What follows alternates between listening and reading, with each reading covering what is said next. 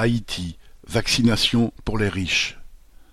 L'article suivant est extrait du mensuel La Voix des travailleurs, édité par l'Organisation des travailleurs révolutionnaires, OTR-UCI, de Haïti.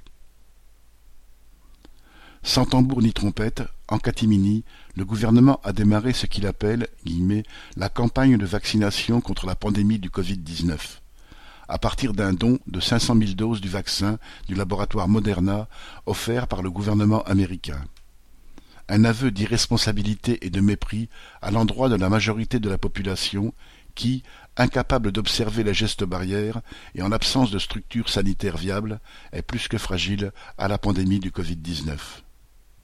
Sans aucune préparation, sans aucun argument pour prendre le contre-pied d'une vaste campagne contre le vaccin anti-Covid-19, le gouvernement vient d'annoncer le début de la vaccination contre la pandémie en Haïti.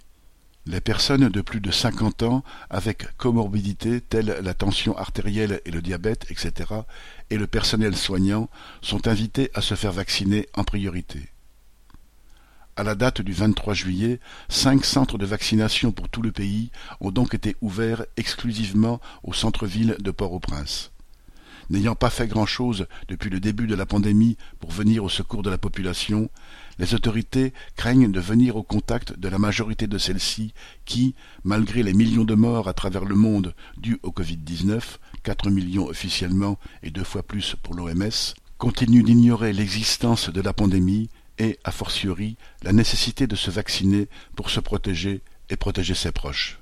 Mais, depuis quelque temps, des gens informés et conscients de l'importance de la vaccination se sont présentés à l'un des centres et ont reçu leur première dose. Mais bien avant le début de cette campagne officielle dans le pays, beaucoup de nantis, dont des patrons, des responsables du gouvernement, le personnel diplomatique, s'étaient déjà fait vacciner en privé, soit dans le pays même, soit à l'étranger. La pandémie due au Covid-19 risque de perdurer longtemps encore.